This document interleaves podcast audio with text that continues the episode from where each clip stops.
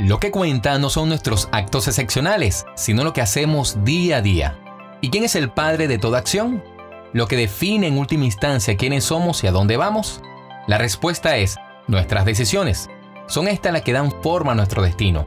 Creo que más que cualquier otra cosa, son nuestras decisiones y no las circunstancias de la vida las que determinan nuestro destino.